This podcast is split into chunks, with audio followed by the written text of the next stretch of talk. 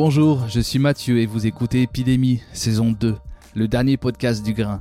Le Grain est un studio de podcast, mais aussi une librairie d'occasion, une bibliothèque des Afriques, un café, un lieu à Clermont-Ferrand qui accueille et prend au sérieux toutes les façons de penser et regarder le monde afin de mieux les questionner.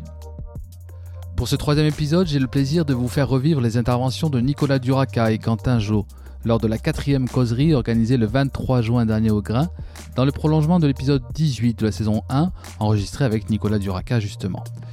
Une occasion pour nous d'échanger autour de la résilience en nous appuyant sur les compétences de Quentin Jo, facilitateur en intelligence collective et design autour de l'anthropocène et des bouleversements sociétaux, ainsi que Nicolas Duraca, docteur en sciences de la communication et directeur du CISCA, un centre de RD et transfert en innovation sociale. Je ne vous en dis pas plus, on se retrouve juste après.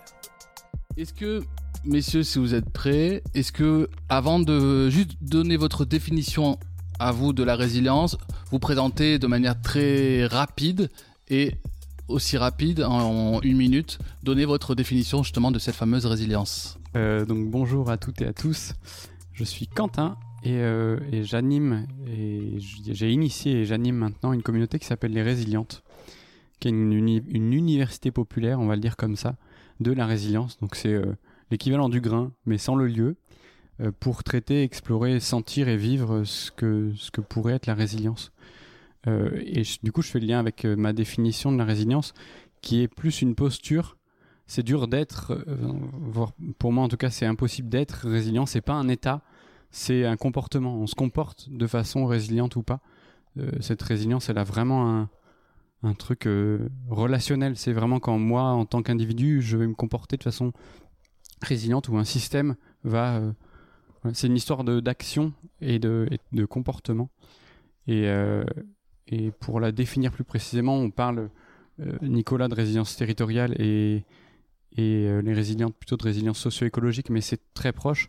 Et c'est la résilience, la capacité d'un système socio-écologique, donc nous les humains, les non-humains, sur notre euh, le petit bout de croûte terrestre qui nous fait vivre et comment ce système-là reste à l'équilibre et quelle marge il a de mouvement dans cet équilibre pour rester dans, dans un état où, où il garde son identité. Quoi. Et on, quitte la résilience quand il y a un, bouleversement, une rupture qui nous fait basculer d'un état stable à un autre état stable qui est qu'on juge comme ni désirable ni indésirable, juste un autre euh, état stable dans lequel le système change son identité, il y a des, il y a des agents, il y a des bouts du système qui disparaissent. Donc on passe d'un état à un autre. La résilience, c'est la marge qu'il y a juste avant de basculer. Donc bonsoir, moi, moi c'est Nicolas. Euh, moi je suis euh, docteur en sciences de la communication. Euh, je m'intéresse depuis un bon nombre d'années aux questions de transformation et de résilience des systèmes sociotechniques complexes, on va dire. Donc euh, des systèmes qui font cohabiter les êtres humains et les machines dans euh, des fois quelque chose d'un peu duel, d'un peu euh, d'un peu contre-intuitif. Et du coup, je, critique beaucoup d'ailleurs ces systèmes sociotechniques en priorisant plutôt l'humain sur sur les machines et, et les artefacts. Et, je suis depuis maintenant deux ans directeur d'un centre de recherche et développement sur les questions d'innovation sociale, qui est un, centre qui est euh, aujourd'hui copiloté par. Euh, celui-là, il est. Ouais. C'est ce qu'on a. C'est justement ça la rupture, la fameuse rupture. L'équilibre a été rompu. Voilà.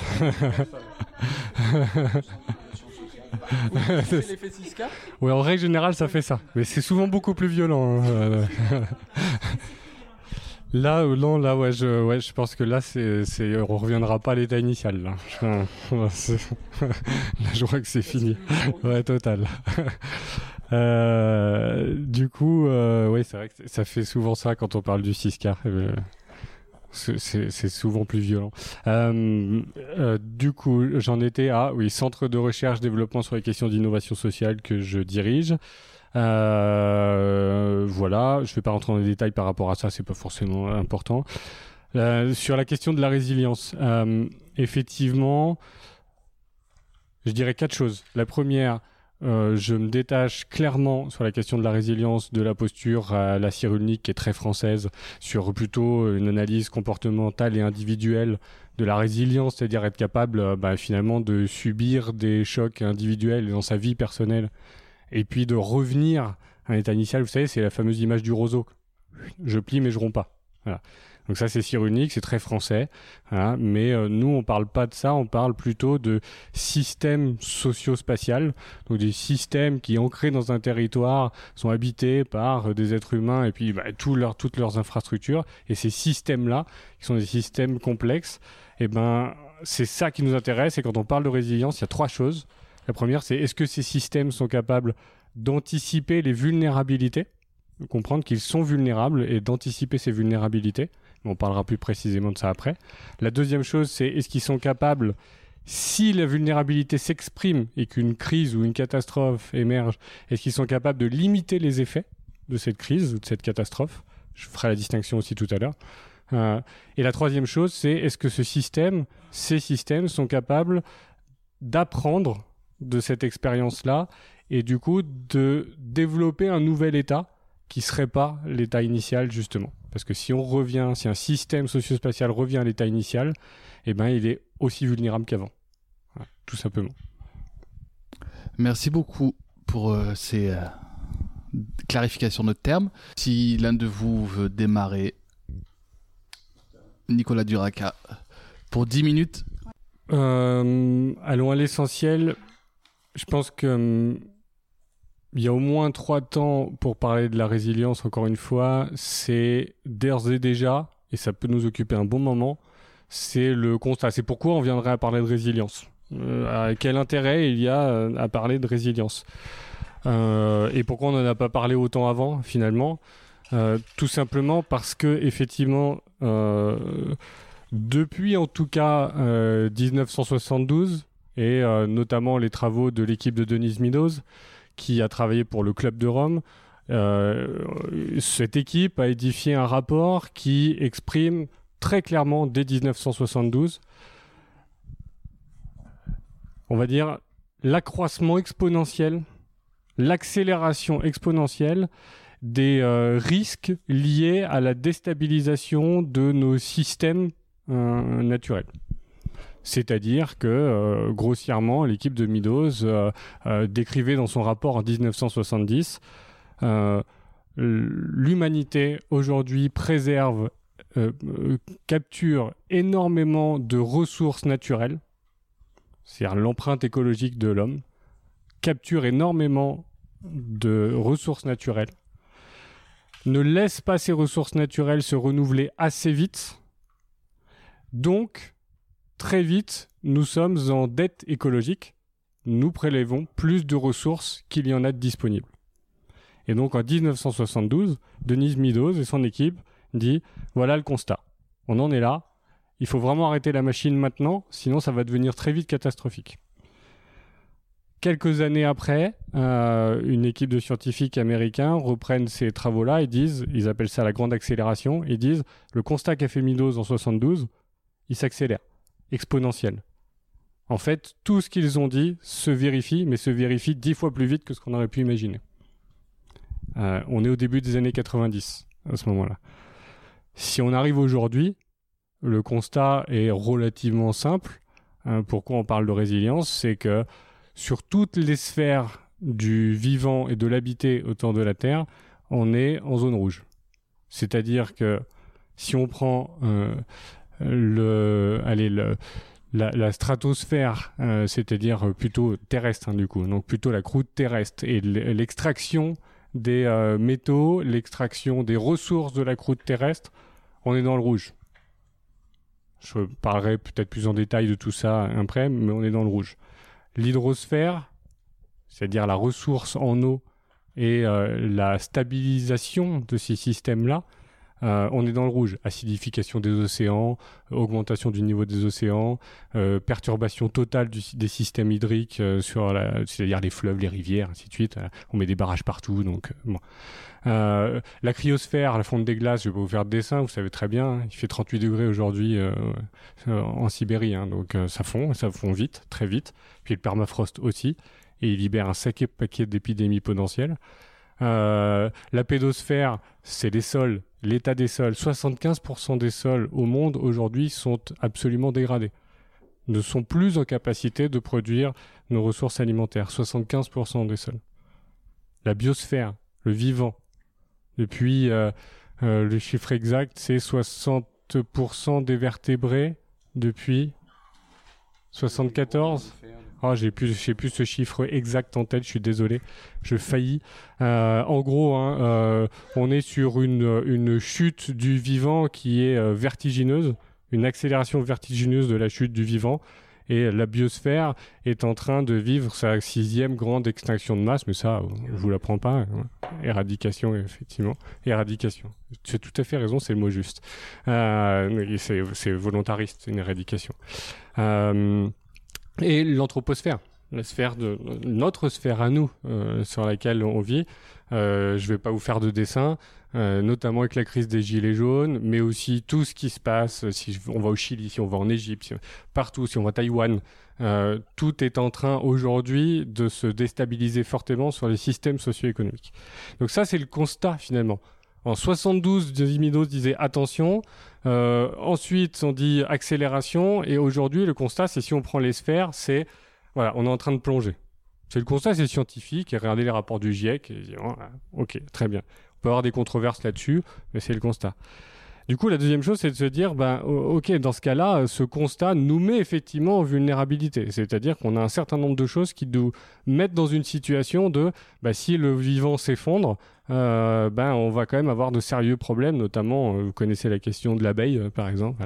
L'abeille, si elle disparaît, ben, il y a de fortes chances que nous aussi, on soit quand même en difficulté et c'est pas les drones qui vont nous sauver. Euh, si effectivement euh, euh, le permafrost fond et libère un certain nombre de virus, bah, vous voyez ce que ça donne. Hein, rester deux mois à la maison, bon une fois ça va, deux fois ça va être compliqué, la troisième fois on va quand même vraiment se poser des questions. Et pour autant ça nous pend au nez. Bon, effectivement ça pose la question de toutes ces vulnérabilités systémiques qui se, qui se posent à nous. Et du coup, bah, en quoi on est capable de comprendre ces vulnérabilités et d'agir sur ces vulnérabilités? Bah là on rentre dans la résilience. Là on commence à se poser des questions de la nécessité d'être euh, résilient. Sur la base de ce constat qui est, euh, qui est euh, à peu près inévitable si on est à peu près lucide sur le constat. Et donc si on entre en résilience, et ben à ce moment-là c'est la troisième dimension, c'est qu'est-ce qu'on fait? Comment on fait? Est-ce qu'on y va comme ça? Est-ce qu'on a des pistes? Est-ce qu'on sait faire des choses? Bah, Effectivement, euh, Quentin parlait tout à l'heure des, Suédois et notamment du Stockholm Resilience Center, qui depuis maintenant euh, presque 30 ans fait des travaux particulièrement intenses hein, sur les systèmes et la capacité des systèmes, euh, notamment vivants, à être résilients. Aujourd'hui, on a un certain nombre d'expériences, même très locales, qui montrent hein, ce qu'on peut mettre en œuvre pour être potentiellement résilient sur euh, euh, l'alimentation, sur euh, la, mobilité, sur l'énergie, sur voilà. Et donc, il s'agit aujourd'hui de mettre en œuvre effectivement quelque chose qui permettrait d'accepter les vulnérabilités. On est quand même loin du compte aujourd'hui sur l'acceptation des vulnérabilités, les anticiper, donc limiter les effets potentiels de ce qui va arriver parce que c'est à peu près inévitable, et donc être assez agile pour bouger et avoir une société qui est assez agile pour bouger. Et le problème, c'est que dans le podcast tout à l'heure, Mathieu a bien choisi cet extrait-là, c'est que bah, si on fait un constat qui est assez édifiant, si on fait le constat qu'il faut y aller, bon, bah, on y va, ok, euh, très bien. Mais à partir du moment où on y va, est-ce qu'on y va dans l'injonction? On dit, puisque les scientifiques ont raison, puisque le constat est alarmiste, on se pose plus la question, on y va? Ou est-ce qu'on y va comme toutes les sociétés euh, se sont toujours construites dans l'histoire en acceptant que c'est un temps long. Il va falloir construire cet imaginaire euh, qu'on accepte collectivement qu'il y a bien euh, des périls à affronter et une vulnérabilité à accepter et donc un système à mettre en place celui d'une résilience. Et c'est pas demain que ça va se faire. Donc là on est pris. On est pris parce que demain on va reprendre des murs comme on a pris là récemment. On sera pas plus préparé tout simplement parce que l'injonction, ça marchera pas. J'ai pas envie de vivre dans une dictature qui me dit t'as pas le choix, les scientifiques ont raison, c'est l'injonction. Mais en même temps, je veux construire ça démocratiquement. Mais ça, ça va me prendre du temps. Puis on l'a pas. Bah voilà. Bah voilà pourquoi la résilience, elle doit être posée. C'est un impératif démocratique aujourd'hui.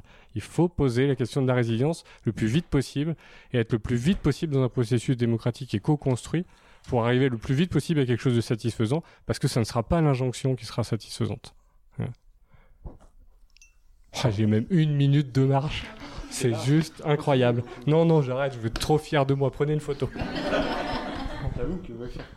Pas de problème. Il euh, y a une nécessité, en tout cas, moi je me l'impose, de faire aussi euh, service après euh, effroi.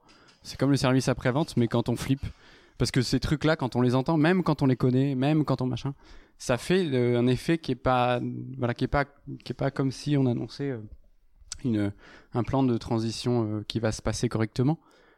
Donc moi je mets toujours de mon devoir de dire qu'il y a des gens pour écouter, pour prendre soin, pour faire preuve de sollicitude par rapport à ce que, ce que peuvent euh, provoquer ce genre de, d'annonces, de constats. Et ça fait partie euh, d'une part de la résilience qui, pour moi, vraiment, la clé du truc que je veux répéter encore et encore, c'est qu'on ne peut pas être résilient. On ne peut que se comporter de façon résiliente. La résilience, c'est, euh, tu le dis même dans le constat, bah, Midos nous a dit, bah voilà, sur tous ces points-là, c'est chaud. Et si on continue à se comporter comme on se comporte, on fait s'effondrer des, systèmes vivants qui nous soutiennent en fait, euh, on est dans les systèmes vivants, on n'est pas à côté, on peut pas s'en trouver d'autres, on est dedans. Et, euh, et du coup, Midos, il a surtout, à ce moment-là, les années 70-80, ils ont surtout compris comment fonctionnait un système vivant. C'est la naissance de, de l'analyse des systèmes adaptatifs complexes. Et là, c'est la grosse claque de tout le monde de dire ah ben en fait les choses sont pas linéaires, ça se passe pas euh, qu'un petit dixième de degré de plus, ça fait juste un petit dixième de chaleur de plus et on a juste un peu plus chaud. Il y a des points de basculement, il y a des boucles de rétroaction. Les systèmes vivants sont complexes, chaotiques, on peut pas euh, les décrire comme une espèce de mécanique comme on aimait le faire avant. Et en fait, euh, deuxième claque, on est dedans, on est pareil, on ne peut pas non plus être ni mécanique ni détaché de systèmes vivants.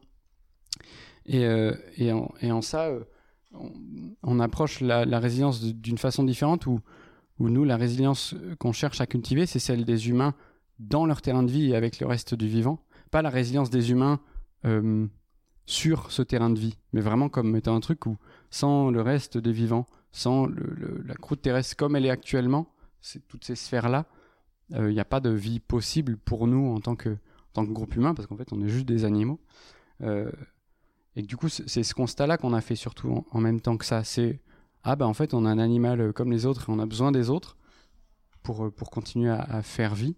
Et euh, il y a un, je sais pas comment dire ça, il y, a, un niveau, une notion qui est intéressante qui est entre le macro, dire ben le mido c'est macro, c'est comment fonctionne le système planétaire, et le micro, et en fait c'est ce flip qu'on se prend humain face au constat, ah merde, qu'est-ce que je fais? La résilience, elle est là, elle est dans ce qu'on appelle le méso, c'est-à-dire qu'est-ce que je fais moi en tant que, petit système, parce que je suis un système aussi, euh, pour me comporter différemment parce que je sais de ce qu'il y a au-dessus. Et que c'est ça, c'est ça une résilience euh, qui moi m'intéresse, c'est une résilience qui est, du sensible. On réglera pas, on ne sera pas résilient euh, de façon rationnelle et planifiée. Au contraire, c'est une posture qui fait. Si on se dit qu'on va faire, je vais, je vais le gros mot du biomimétisme, parce que j'aime pas du tout ce truc, ça veut dire qu'on devrait mimer un truc. Euh, en fait, c'est juste se comporter comme des animaux. Et eh ben, c'est euh, c'est une histoire de être résilient, c'est euh, se comporter de façon sensible. Ce qu'on doit se poser, c'est pourquoi depuis en fait 200 ans, on n'a pas senti que ça allait être le. Qu'est-ce de quoi on s'est coupé, qui fait qu'on n'a pas senti de, de façon sensible ce qui allait nous nous venir dessus. Et donc c'est ça qu'il faut régler, c'est ces comportements résilients qu'on avait perdus. C'est-à-dire c'est très relationnel la résilience. C'est comment comment on fait du lien dans il y a, par exemple, il y a sept principes de la résilience qui ont été sortis par le Stockholm Resilience Center et qui étaient en fait, euh, je vais pas tous les lister parce que ça sert pas à grand chose, mais ils sont tous relationnels. C'est la diversité des relations qu'on a entre nous.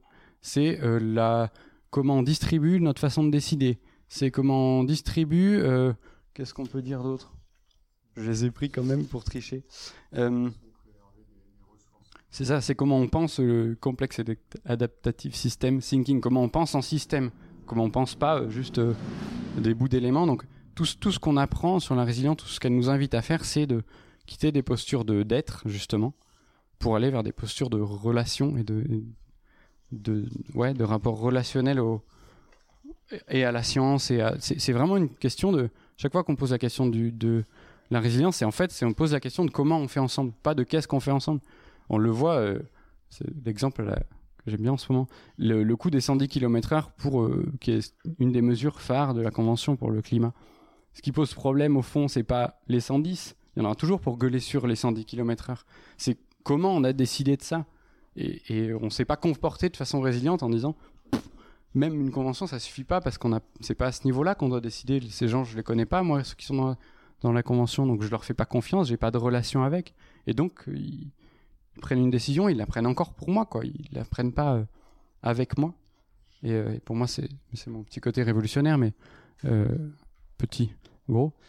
Ça, ça, nous invite vraiment à, à, faire des, à repenser notre façon de vivre, déjà par la sensation, par le, par le, par la sensation relationnelle de comment on construit le monde, c'est que des.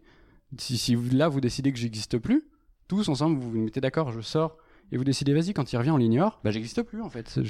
J'ai beau être euh, physiquement là, je suis plus là. Et au fond, c'est que ça, l'être euh, en société. Tous les vivants fonctionnent comme ça. Et donc, c'est vraiment une invitation, la résilience, à se comporter de façon plus relationnelle. Oh, je suis encore large. Euh, et, c'est vraiment un changement de posture. Et, et, donc, pour moi, il doit être ascendant. D'autant plus que dans les systèmes, dans l'étude en tout cas des systèmes vivants, et je vous propose de considérer qu'on en fait partie, euh, ils se sont rendus compte, ils décrivent, il y a un truc qui s'appelle la panarchie, il y a plein d'ouvrages qui traitent de ça, et c'est comment pan, c'est le tout. Donc c'est comment le tout, les liens décident. Et cette panarchie, elle nous dit que, en fait, plus un système est gros, en nombre d'agents et de relations qu'il y a, plus un truc est tissé, avec beaucoup de monde et beaucoup de relations, et ben en fait, plus les échelles à laquelle, auxquelles il va pouvoir évoluer, passer de la rupture ou passer une... plus c'est long, plus c'est long en temps, et plus en général, c'est des échelles spatiales grandes. Et donc, si on veut se dire qu'en tant qu'humain lié à notre territoire, on veut euh, survivre, ce qui serait pas plus mal, ben en fait, c'est peut-être en redescendant à un maillon où les choses sont assez petites pour qu'elles puissent aller vite, que ce soit plein de petites, euh, petites révoltes, quoi, plein de petits systèmes qui basculent. Euh, un foyer ou une communauté qui bascule dans sa façon de se nourrir, bah, paf, ça c'est fait, c'est gagné, quoi. Et elle va enchaîner dans, ce qu'on a compris de comment les systèmes vivants se, se dirigeaient. Bah, en fait, ils se dirigent comme ça. C'est-à-dire que tout un gros système va, va en fait ne pas, ne va pas décider de ce qu'il fait. Je prends l'exemple, c'est ce qu'on appelle la révolte. C'est un petit élément du système qui va basculer et qui provoque, parce que le gros système était à la limite de sa fragilité, le fait qu'il y ait une rupture. Euh, typiquement, un bout de pré crame, et ben ça peut faire cramer une lande complète de plusieurs hectares. Et en fait, c'est une révolte. C'est un petit truc qui a basculé, une petite bascule d'un petit bout de sous-système qui fait ça s'envole. Et, et après que ce truc est cramé, il y a le phénomène inverse qui est de la mémoire, qui est que en fait, ça, ça faisait partie d'un système de, de les systèmes, euh, les landes, le, la, la, terre passe son temps à, à brûler, se décomposer et, et, revivre. Et en fait, ben, quand ça doit repousser, on va tirer la mémoire de ce qu'il y avait dans le sol et que l'incendie a permis de déclencher. Et donc un grand système va réalimenter des plantes, des petits systèmes qui poussent. Et, euh, donc j'invite au fait de, reprendre notre place de vivant et faire euh, plein de petites révoltes et plein de petites, euh, résiliences situées, populaires au sens de.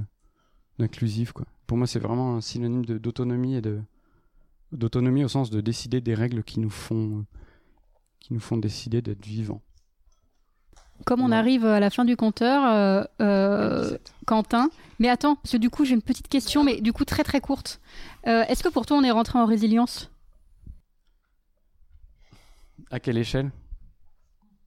Parce que s'il n'y a pas d'échelle, euh, la résilience, si on dit qu'elle est systémique, est-ce que nous là et en fonction de quoi et rapport à quel bouleversement tu vois? Elle est que comparative et elle est mais là, on fait preuve de résilience au sens où on commence à partager de la connaissance et, du, à cultiver du savoir et, on cultive notre capacité à pouvoir décider de nous-mêmes parce qu'on a de plus en plus d'infos sur le macro qui, nous menace.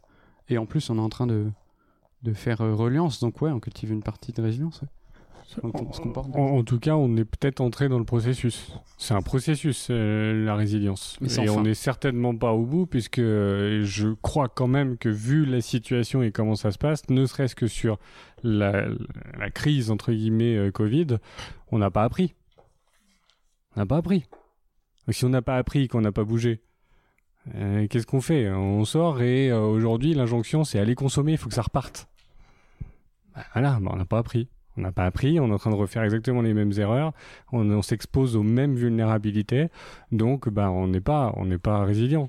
On est entré peut-être dans quelque chose qui est potentiellement un peu plus résilient parce qu'on se pose plus de questions.